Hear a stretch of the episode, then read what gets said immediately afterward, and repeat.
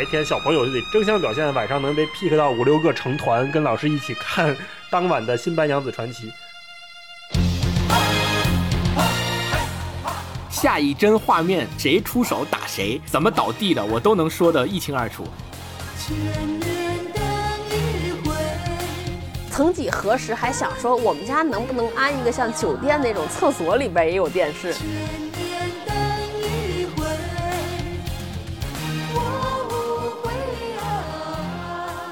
大家好，欢迎来到新一期的文化有限，又和大家见面了。我是超哥，我是星光，我是大一。呃，这一期呢，先跟想跟大家聊一聊关于这个电视剧的事儿，对吧？大老师和星光力荐我来 Q 这期节目。作为一个电视剧十级爱好者，就是每天花的最多时间就花在了看电视这件事儿上，就必须由我来 Q。呃，今天想跟大家聊一个关于电视剧的一个话题，就是那些看了又看的剧。嗯，就是这个剧会看好多遍。对，所以想跟大家聊聊。咱们先开始第一个问题啊，就是我作为一个好像女生特别容易，就是看一个剧看一遍又一遍，不停的看。你们俩是也是这样吗？也是这样的观众吗？我应该不是。今天节目就录到这里了。对，对对对对，退群。听我解释是这样的，就我看电视的方法，比如现在有什么大家都推荐的，或者是都说评价好的，或者是正在热热点讨论的剧，我会去看。然后如果我真觉得好。我会把它放入一个可以看了又看的库里。除此之外，另外一个路径是每年暑假的时候，不是各个地方台都会重复播一些以前的老电视剧吗？我就会去跟这些台一起去看这些播的老电视剧。大老师，你呢？我是看了又看的观众，我确实是我，我不知道是不是随我妈，我妈就是有一个韩剧就叫看了又看，你们知道吗？对对对对对，我妈就买 DVD 还是什么 VCD，就在那儿放放放。你想那个 DVD 里面能放好几十集，然后那个剧我就记得得有六七张 DVD，我就一直都不知道那个剧到底有多长，然后就看我妈一直在放，就像我们家的家庭背景声。我们家有个词儿叫“放看 ”，就是把电视放在那儿打开了，但是你可以干别的啊，就比如说我有时候在回个消息啊，或者是处理一些就不需要动脑子的事情的时候，我就一定得把我们家的电视打开，就弄了一个影儿。甚至可以把声都关了，就这么看。哦，明白。嗯，你呢？看了又看这个电视剧，我印象特别深。寒假的时候回家就在看，暑假放假回家发现还在演，还没演完。然后我就，然后是当时是中央二台还是中央八台在演，我就跟我说这中央八台怎么老演这个电视剧？我妈说不不不，这是没演完，我还以为他是 就是看好几遍在 replay，但并不是，就是这么长，可能得有二百来集。啊，太猛了！我们家有一个习惯，就是只要人在，电视必须开着啊。就是这个电视充当了音响和收音机的功能，嗯，所以把投影就老看坏，就是就是这个原因。嗯，就感觉特别孤单，就是感觉一个家里没有电视，好像就没有人气儿，少了什么。嗯，还是爱热闹，好热闹。嗯，是，而且我们家那个。我不知道你们俩是不是家里边已经，你们这种先进的人已经没有歌华有线这种这种盒子了。有有有有，我家有，但是常年不用。我只是在那年世界杯的时候。把这个歌华开通了一个月，后来就又欠费了。我发现就是歌华存在的道理就是看 CCTV 五，然后我会发现一到周周末的时候就会特别忙。还好现在这个疫情期间重大比赛停了啊，否则的话就变成了周六白天看比赛，晚上看比赛，还有一干综艺，每天一到周六周日都得晚上就得好几点才睡，比上班还忙，比上班还累。嗯，那我想问问上一个就是大家不停在家里重放的。作品是啥？就是近期看的比较多的。我应该是看了得有四五十遍的《复联四》吧？为什么？不知道啊，我就觉得特别好看，就看它特别愉悦。就是它吸引你的地方在哪儿？看了这么多遍，还会跟他的情绪起起伏伏，我也不知道为什么，说出来还有点不好意思。哎，我记得去你们家的时候，经常会看《老友记》什么的。对，我觉得这又不一样了。就是如果我自己在家，或者是就是我有电视的这个需求的时候，我就放《复联四》《复联三》啥的。但如果家里来朋友，就大家能一起看的东西，我觉得又是另外一个新话题，就可能会看《老友记》啊，看《我爱我家》呀，或者看《一九八八》什么的这种，就是合家欢的电视剧，好像就是一个背景声，然后大家都很热闹，也不怕冷场啊啊这种。然后大家能随时切入话题讨论。对对对，而且如果是这一群嗯朋友都是老友记的观众，或者是喜欢老友记的话，就可以一起聊，就聊到这集说对对对，对这就那儿，然后就啊我不喜欢这段，或者哦好感动，都会这样，所以就啊有了一个话题在。社交货币，对，社交货币，就有的时候 要不然就放综艺，嗯。要不然就放这种看了又看的电视剧，就很安全。每次去大老师家特别享受，我必须和观众朋友说一下，嗯，就是大老师他们家这公共活动空间，每一个空间都有一个电视，就是饭桌上会有一个电视，吃完饭之后说要去里边，比如说要吃会儿水果，又会到客厅里边还有一个电视，特别爽。然后我们家现在卧室有一个投影仪，把投影仪投到了天花板上，所以就可以躺着看。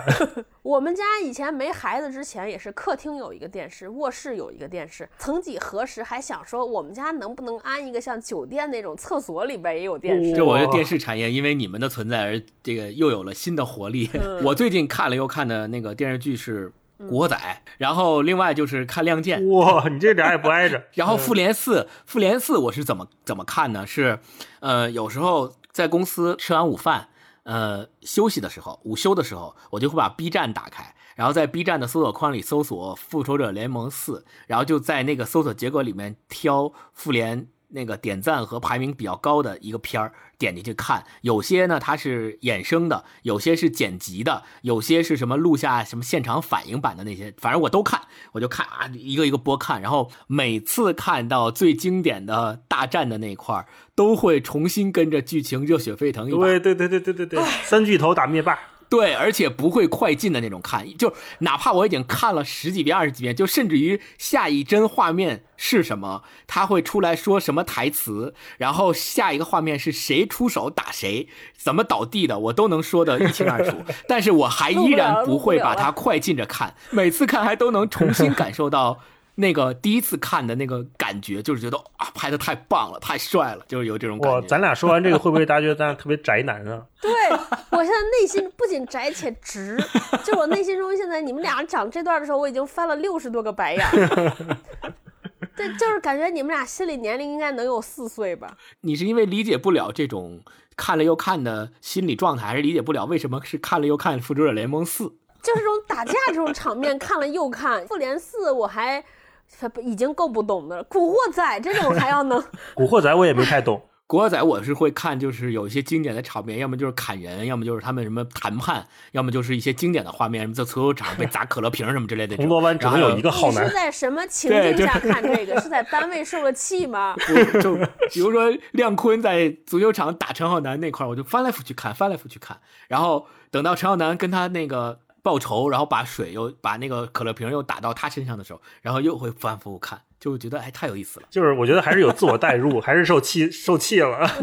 我很诧异，你们理解不了吗？那 那同样的道理，就是你们看那些你们会反反复复看的电视、电影、电视剧的时候，难道不也是这个这个心情吗？我我不是像你一样就专心在看它，我是肯定是手头要干别的事儿才会哦放着。就比如说我坐在这儿看着电脑，然后这边电视放着，我我我是这样，就当一个哦没事儿瞟一眼啊，或者看一下这种，嗯。哦，但我不会说，我今天 OK，今天下午没什么事儿，我坐在这儿，我把复联四再看一遍，那肯定不会。啊、哦，嗯，那还真是有点不太一样。不一样，不一样。超哥，你是在什么情境下反复看一个东西？我也是，第一要有事儿干，然后觉得家里冷清，必须开电视。但是我跟你们俩都不一样的是，我不会把某个片子调出来，特意。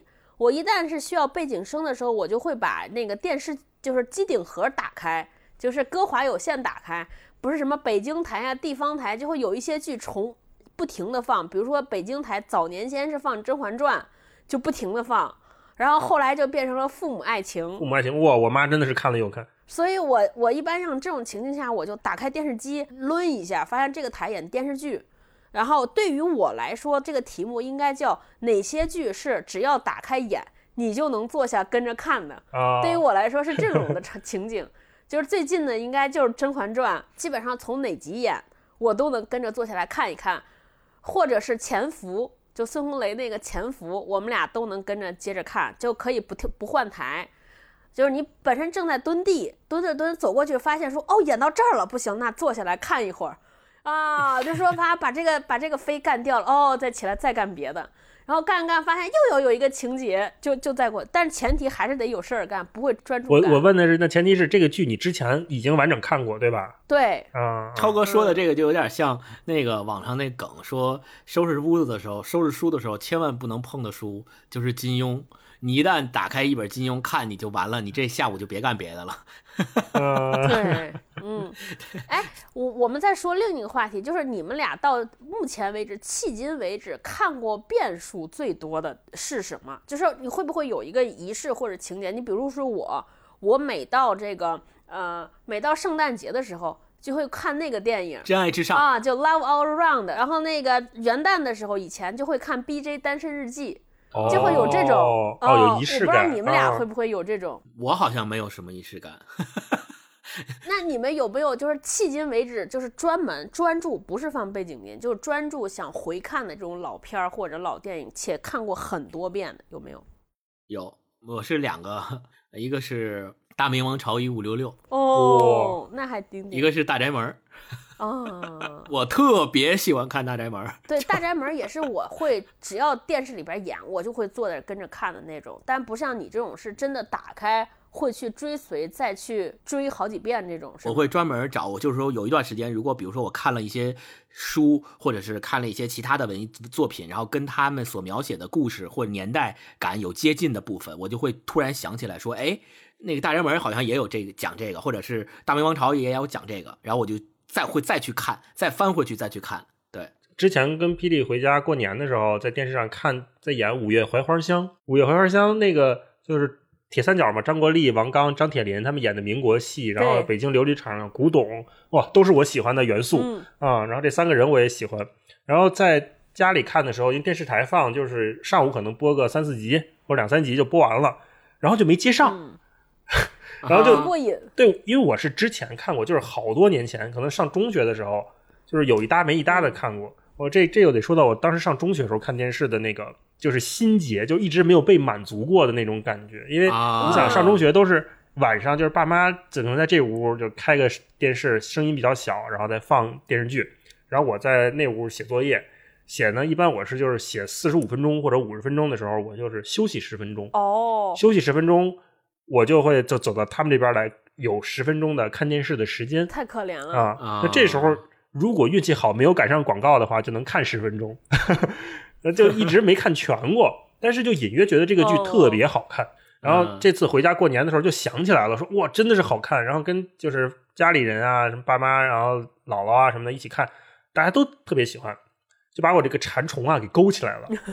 然后勾到什么程度？我们俩回到北京就回家之后，在电视上又从头到尾又把这个剧看了一遍。然后后来我喜欢这个剧到什么程度？我又在网上找了这个剧的音频，找这个剧的音频在蜻蜓，不是还是什么荔枝什么的，就是那个上面有人传，然后我就上下班路上当广播听，然后又听了一遍。天哪 呃！然后我爱我家也是这样的，都得有一契机，我觉得，就是因为小时候也是，嗯，就那会儿还小嘛，可能中学、初中还是小学的时候，我爱我家播特别热，但是我爸我妈是不爱看这种的，他们觉得没有营养啊，就是臭贫、嗯啊，他们都不看。但是我偶尔看，如果能瞄着两眼，我觉得特别有意思。然后后来也是去年还是前年，就我爱我家二十周年啊，然后三联不是出了一个封面嘛，然后，出了这个合集，然后跟写《我爱我家》那本书的郑捕头老师，我们也是好朋友，就一块聊过，就把我这馋虫又给勾起来了。然后我跟霹雳就在家又把那个《我爱我家又》又又看了一遍，就这种是真是看了又看，嗯，哇，他们俩真的是超爱看呃 我爱我家》。就有一次去霹雳和大老师家吃饭，嗯就大老师恨不得能连前五局的剧名都背出来。就第一季第一集叫什么，完全是脱口而出。嗯 特别喜欢这种，就觉得编剧特别巧妙啊。就你不光看剧情，虽然知道演什么，但是他每一次他们表演出来的那个劲儿，我都特喜欢。都会有新发现。对，嗯然后就觉得好像能给自己的日常生活增加一些趣味。然后如果发现有一段时间，如果你频繁地在看这个剧的话，就是那种幽默方式，好像跟人开玩笑的方式都会向那个剧接近。如果这个嗯期 间在看《老友记》，我就觉得我特别像 Chandler。然后如果是这段时间一直在看《我爱我家》，我就觉得跟贾志新越来越像，不知道为什么。那完了，那我要反反复复看《古惑仔》，我这出去砍人去了你。可能跟李云龙会比较像，看的是《亮剑 》。对，我的意大利炮呢？是吧？给老子拉来。对对对，我小的时候，中央一台不是八点十分就是那个黄金剧场，我可能八点十分的时候就可会要放下手边的一切，跟我妈坐那儿看电视剧，啊，因为那个时候我爸大多数时间都不在家，家里边只有我和我妈相依为命。就是我现在能想到关于儿时我和我母亲关系最好的甜蜜记忆，都是关于电视剧的。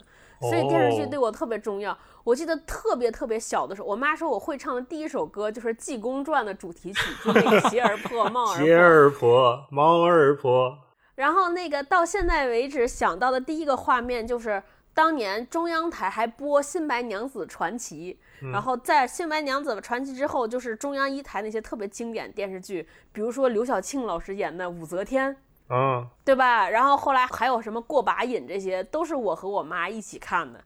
就现在提起来，我和我妈最甜蜜的时光，我觉得就是我们俩一起看电视剧，以及看什么青年歌手大赛这些日子。我我妈简直是太爱看了，我肯定哦是遗传。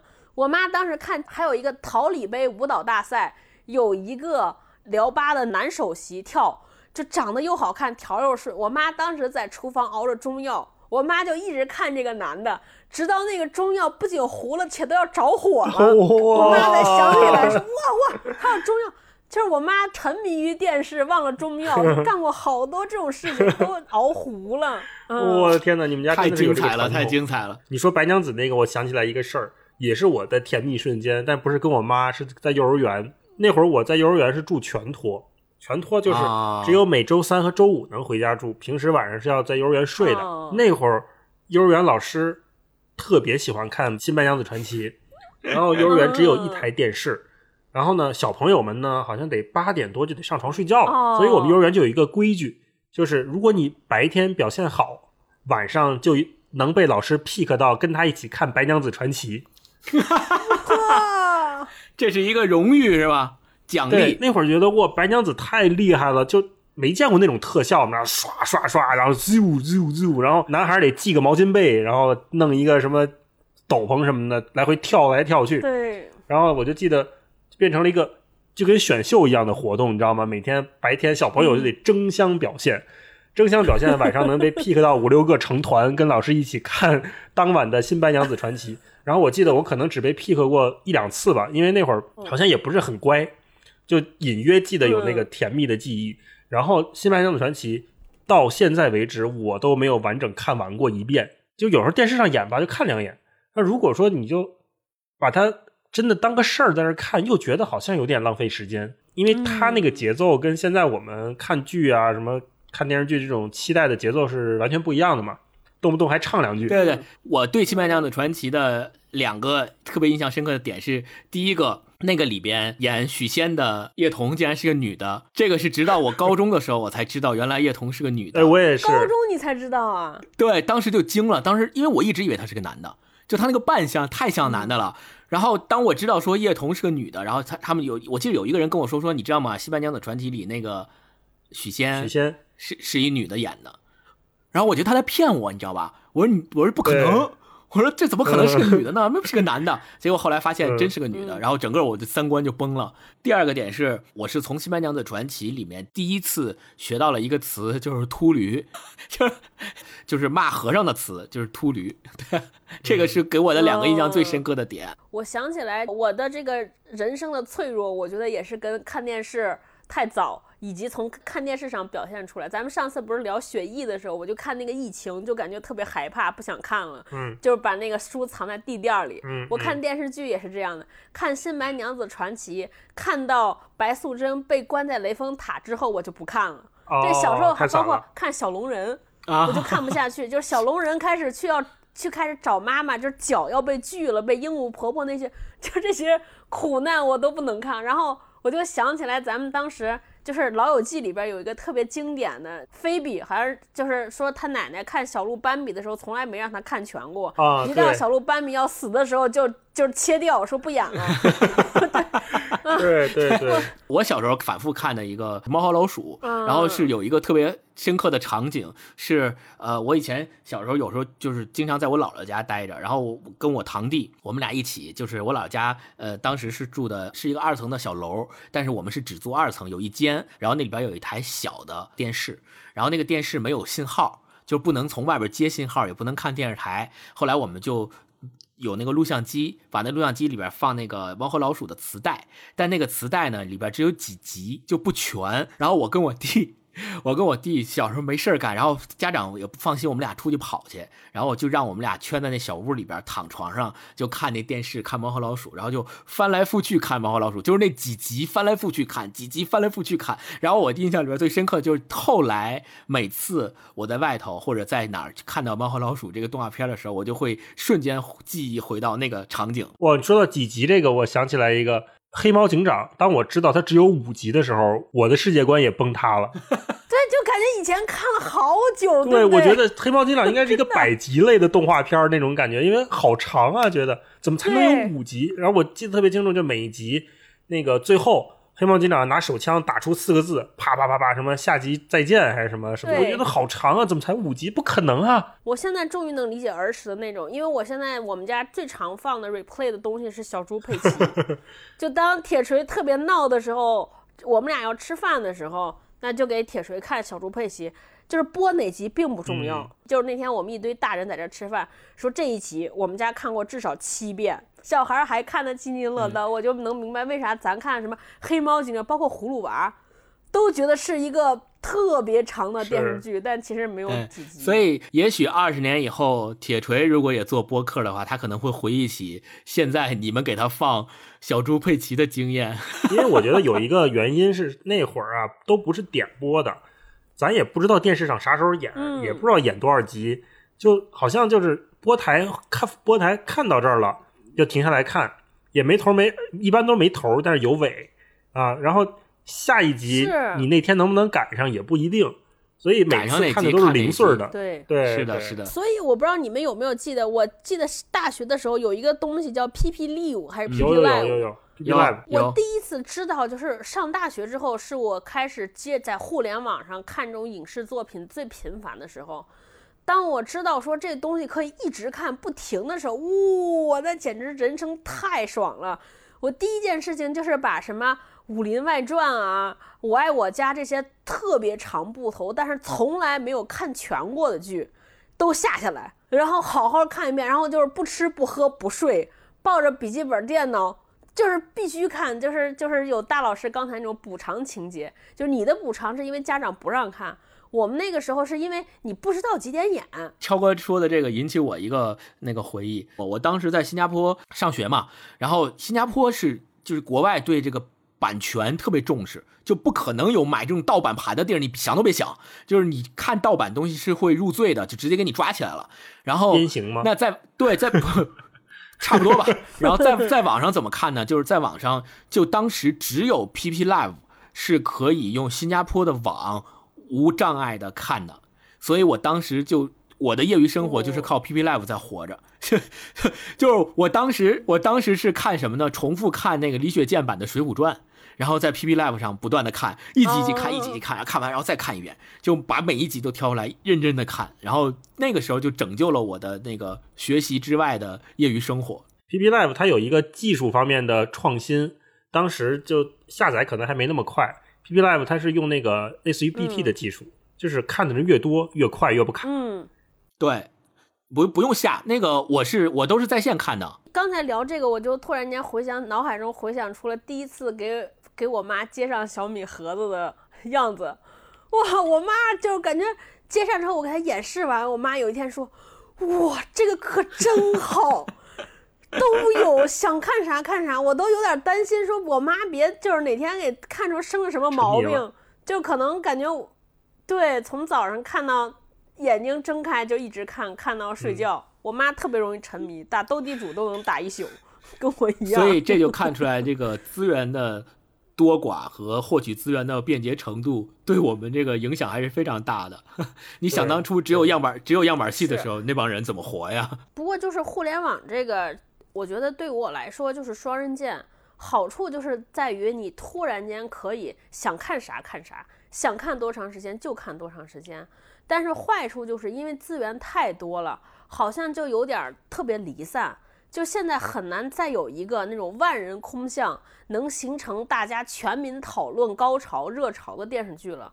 就无论再火的电视剧，你会发现也是只有一小部分人看。是的，就想当初咱们小时候什么渴望、编辑部的故事，你基本上那段时间，包括后来咱们长大之后看什么《还珠格格》，就那个时候你感觉你去学校里边，如果有一个人没看过这个电视剧，就可能会被全体人瞧不起、对，鄙视。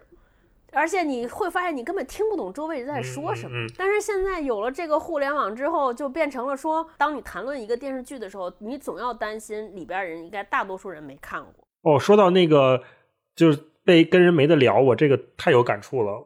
我小学的时候，就是五六年六年级那会儿，正好赶上《还珠格格》热播，你没看是吗？但是那会儿我在忙着练二胡，因为要考试，因为要考初中要练琴，所以我就没赶上第一波那个《还珠格格》的热播。然后我们班里所有嗯同学，男生女生，然后还买贴纸呢、贴画什么的，都、啊都在讨论这个，对然后往本上贴，往什么卷子夹子上贴。我一度以为小燕子是紫薇的外号，我一直以为他们俩是一个人啊。我因为没有看过，没有认知，所以就一句话就根本没有办法跟别人聊。你这个在搁在我们班上就得被欺负，你知道吗？然后刚刚超哥说那个，就是为什么没有这么多就是大家一起看的电视剧？我就想，可能有一个标准吧，就是当年一个电视剧能被看了又看，那就得符合祖孙三代的审美标准。嗯就是从孩子到爸妈到爷爷奶奶、姥姥姥爷，他们这一家子人都爱看这个，都能看这个，然后就嗯肯定就是全民就是万人空巷了。但是到现在就都不会有这样的状况了。我觉得你说在三十而已再火，你你你让爸妈看或者你让爷爷奶奶看，他们肯定都根本不知道这干嘛呢。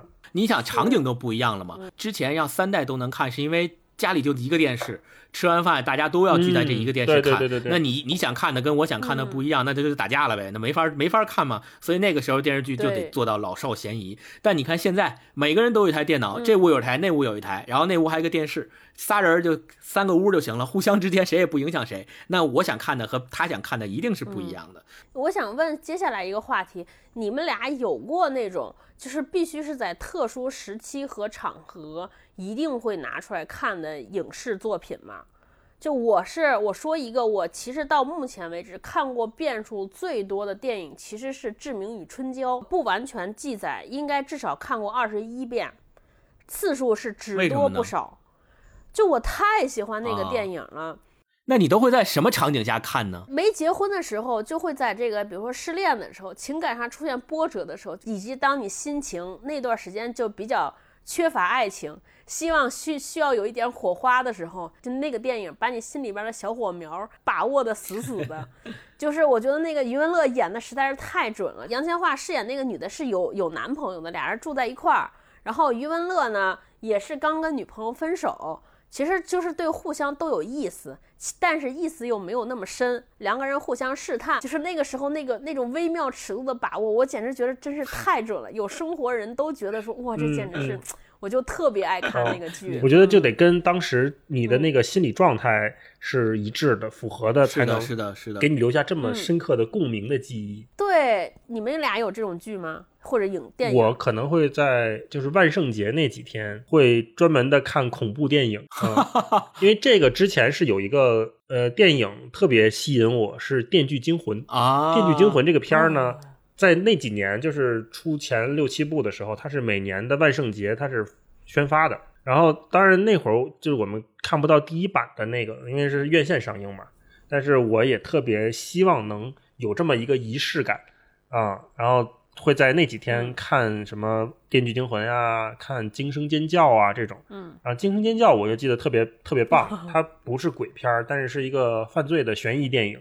它就是讲一帮年轻人特别喜欢嗯看恐怖片，然后对当时恐怖片里的那些粗制滥造和套路都特别不满意，然后他们就一边看一边吐槽，哦但是他们就变成了电影里面的这个主角，然后就有一个杀手过来就去弄他们什么的，这种我觉得特别棒。嗯，我我是在这种情况下会那几天吧，因为大家都会聊这些啊什么的，会会看。嗯，星光呢？我自己是会有点像超哥，我会在圣诞节的时候专门去挑那种就是圣诞类型的片子，就是那种贺岁的，或者是呃元旦的时候会去看那种跨年的，比如说大家在一块儿看一个喜剧，或者是大家在一块儿什么倒计时十九八七六五四三那种，我比较喜欢在这种时刻看那种全家欢式的，就是哎、最终可能中间有曲折，但最终的结果总是好的。对我我比较喜欢看这种，可能也是为了追求一种仪式感，或者是想在新的一年给自己一个 安慰吧，或者是祝福这种。对，我们再往后退一步说说，大家抽离一下，就是我们现在总结一下，你说我们在看这些看了又看的这些电视剧的时候，到底看的是啥？就是勾起、牵动我们一直就是萦绕在我们心中的那个情节到底是啥？我就是想问问，我觉得是一种确定中的不确定。嗯，就像好的电影，我总觉得就它的层次很多嘛。像比如你刚才说余文乐那场戏，就剧情其实你都知道，这两个人最后好没好，你其实都心里明白的。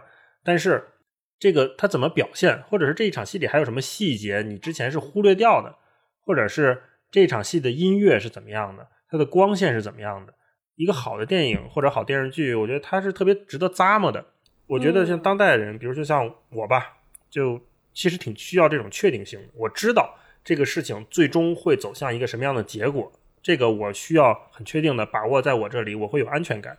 那同时，我也希望在走到这条路上的时候，边上的风景能让我随时的停下来去品一下。这个我觉得可能是人到中年之后的一种对世界的妥协，就是 OK，这个大方向我改变不了，但是这个路上的小细节我能不能自己把握把握？像比如说之前看《复联四》，对我跟星光都特别喜欢嘛，就是我俩会讨论，就是说这场戏之前有一个细节，咱谁都没发现，突然有人发现了啊，然后或者是这场戏有一个什么什么小穿帮或者怎么样的，就之前我看网上有一个外国的一哥们儿慢了四倍速看复联，看复联四，然后发现了很多彩蛋，就也不是之前官方解读的，然后也不是那个影迷解读出来的，就只有慢四倍速看的时候，你才能发现那里面的有一些玄机。然后还发给了星光，这种我觉得还挺有意思的，真的。我是什么原因？我是觉得呃我能反复看的第一点，这个片子它有很多衍生出来的面相和衍生出来的维度，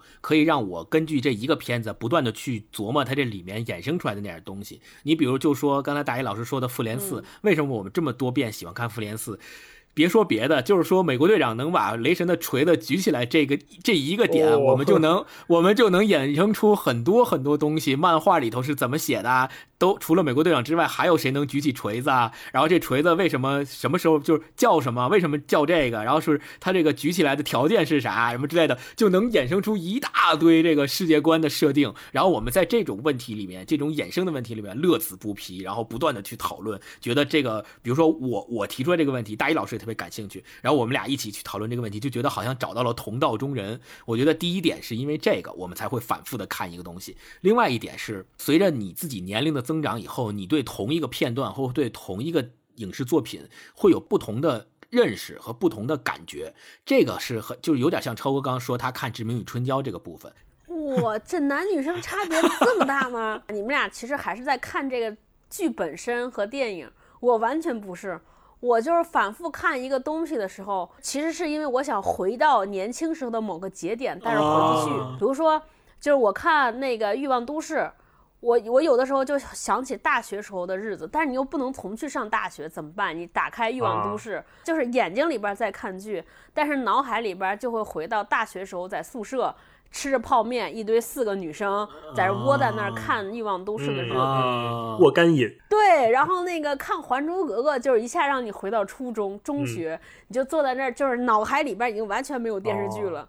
就已经开始在想，哎，初二的时候那个夏天，你喜欢上了一个男生，但是那个男生喜欢上别的女生，所以你想想看，大一老师看《五月槐花香》都可以不看画面，只听声儿。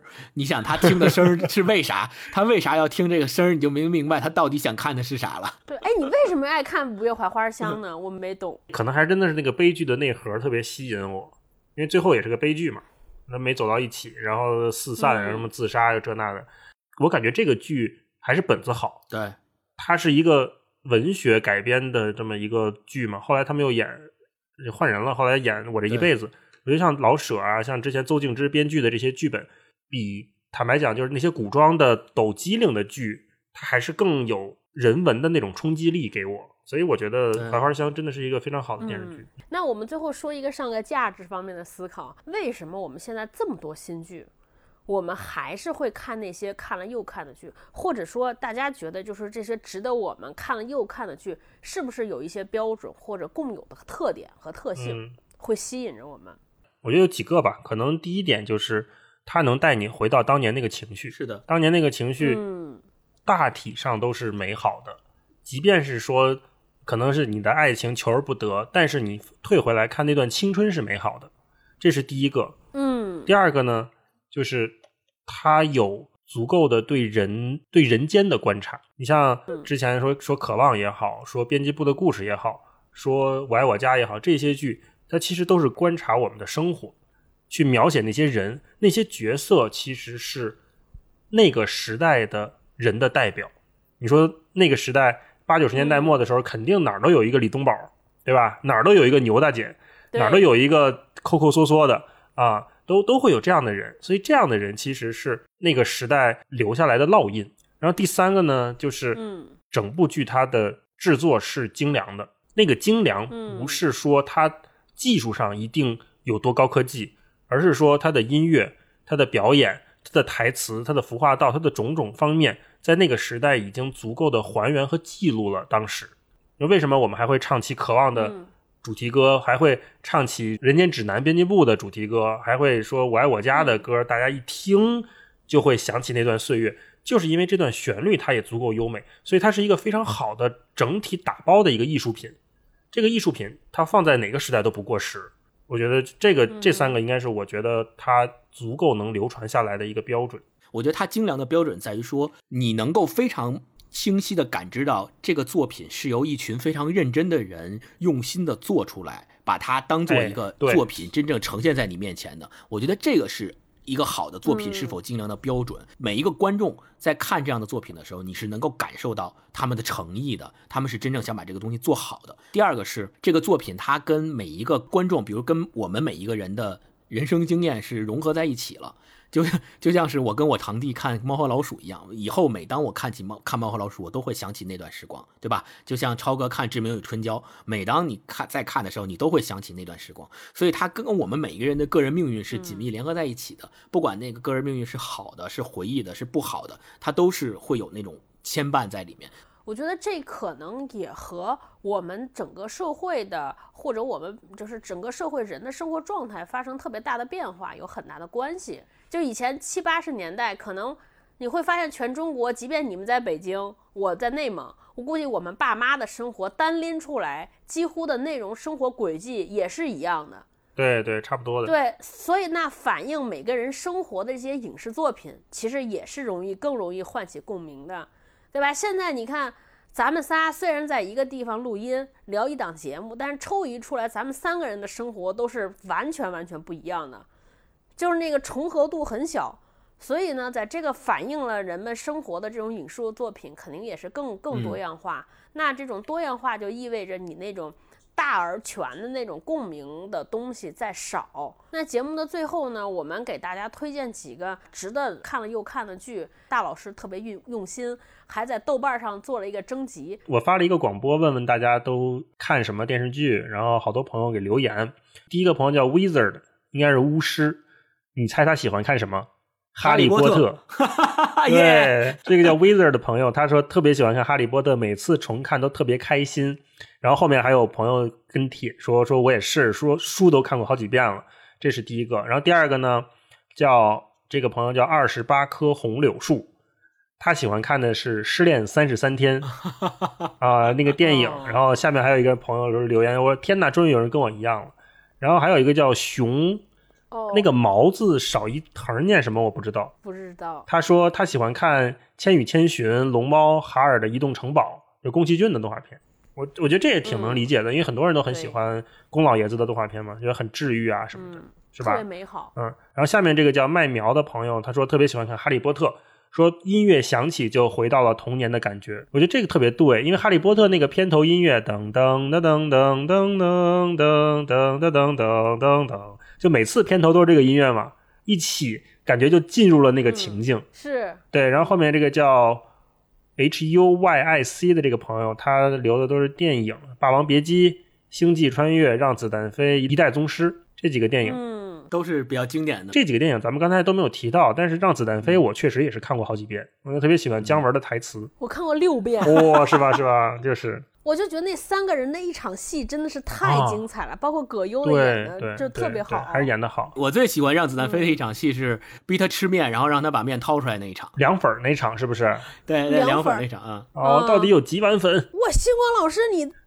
这你整个这个性格里边，你可能需要挖掘一下，都是一些看不到的这种暴力、残忍，对吧？看小流氓打架，现在看小流氓被另一个大流氓制服，掏凉粉儿。然后下面一个朋友叫野樱桃热皮，他说：“请回答一九八八，说喜欢看心中的柔软与温暖。对，真的对这个也是我跟霹雳在家也会反复看的。然后还有一个叫 T T Tom Fonny 的一个朋友，他说是豪尔的移动城堡、春光乍泄，还有镊子。哦，春光乍泄，哎，啊，后面这个朋友叫月色真，这个这个理由厉害了，乱世佳人，理由是因为长，赢了，这看过很多遍啊，那你应该看《二零零一太空漫游》，那个因为能睡。呃，睡得好，那个睡得好，确实是。嗯，然后下面这个朋友叫被芒果蓄意杀害，他是说日剧里面是倒数第二次谈恋爱，哎，日剧咱们好像很少说哎。然后他说韩剧是浪漫的体质，浪漫的体质我跟霹雳前两天也看了，也是讲三十岁女孩的生活。他说原因就是里面有很多生活的细节，他喜欢看生活的细节。我觉得也是可能日韩方面的电视剧吧，跟我们的生活也会就是共鸣比较多一点吧。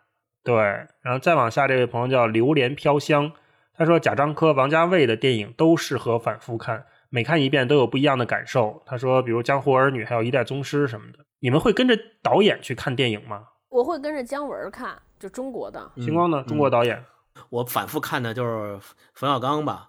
对，冯小刚的片子，那个他的那几个部贺岁片看起来没有任何障碍，而且不用花心思，就是看就觉得好笑。哦，我也是，我特别喜欢看他那几部。而且可能他那个里头那个京味儿，可能比较符合我的那个审美吧。嗯，然后后面还有说，请回答一九八八的，然后还有一个叫一个大梨，这个厉害了。他说《哈利波特》看了不下一百遍。哦，还有 B 站上一些解说也很有意思，是童年的美好回忆。我觉得这个可能跟星光比较像，就是不仅看原片，还要看解说。然后后面有留说《红楼梦》的，然后有提到《指环王》的，《肖申克的救赎》的。哦，这个朋友我喜欢，这个叫 A N A S T A 这个朋友，他说我爱我家，常看常新。握个手。后面这个飞花这个朋友，他说喜欢看《北平无战事》，啊，理由是采集精气神儿。这我有点没理解，那《北平无战事》我也没看过。然后有一个叫一点烟云的朋友，他说《小森林》那个日本电影，哎，那个很好看。他说每次心情不好或者焦虑的时候就会看，看完了觉得还有还好有大自然，出去散散心，一切烦恼就都没有了。就心情不好，我有时候会看那个《海街日记》。哎，气质很像的。失之愈合嘛，嗯，失之愈合。对对对对，《失之愈合》这一批电影都还挺适合反复看的，就是淡淡的那种午后的感觉特别好。然后这个叫嗯想念你的味道，这个朋友留言说是豪杰春香，没听过嗯，然后下面叫千夏的朋友说《哈利波特》《指环王》，哇，又是哈利波特。哇，《豪杰春香》，我想起来是一个古老的韩剧，我上大学时候有看过，就是那种偶像剧。啊，不愧是电视剧爱好者。嗯，然后这个 郝高坤这个朋友说是了不起的狐狸爸爸和月升王国，哦，好看，特别嗯温暖。然后大斌是我爱我家，静静的想是红楼梦，罗宋汤是爱情起源，星际穿越，呃，烦恼垃圾港嗯说安娜马德莲娜，然后 Bob 说是库布里克的那几部，然后叫云葵的朋友说大染坊，看陈六子和卢家驹如何做男人。大染坊那个片儿也是 我的一个记忆点。我爸当时看那片儿，然后他说这个片儿好看，我说好看在哪儿？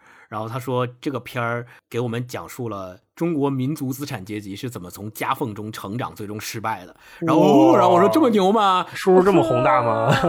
然后后面一个叫刘木扎的一个朋友，他说最近反复看的电影是《那山那人那狗和洗澡》，因为年纪大了，不喜欢那些热闹的电影，反而是这种平淡但真诚的电影会越来越感动我。这个我还挺同意的。洗澡特别好，嗯洗澡那朱旭老师，哇，这个表演绝了，真的。嗯，然后后面这个叫臭脚体育生，他说《天气之子》和半个喜剧，半个喜剧应该是新片儿哈。嗯，那个任任素汐对拍的，后面这个朋友叫尽管狂风，他说是《甄嬛传》，请回答一九八八，每次看都有新收获。然后后面这个叫加大大的朋友，他最后留言说，请回答一九八八，请回答一九八八还蛮多的。然后就哈利波特，嗯好像是这样。嗯我想起来一个段子，就是那天我我之前是听谁说啊，石老板他说，就是两个人互相给对方安利自己喜欢看的电影，安利回去之后，每个人把自己介绍的那个又回去看了一遍。真是就是我觉得很有可能听完这期节目之后，我们推荐的那些大家都没有看，然后大家把自己喜欢看的又看了一遍。对对，对对对，可能我一会儿要再看一遍《复联四》。嗯，行了，那就这样吧，我得赶紧回去再复习一下这个《智力春 娇》。我回去看《古惑仔》了。这期节目如果听到这里，大家有什么你会反复看的电视剧，然后你觉得哪里特别吸引你的，也可以留言告诉我们，就在评论区留言就好，我们都留能看到。言告诉我们，大家都共鸣比较多的，我们也可以一起聊一下，我们一起分享我们对他的喜好和感受，好呗？那今天就这样啊，周末了，不耽误大家时间了，要去看电视了。好，拜拜拜拜拜拜。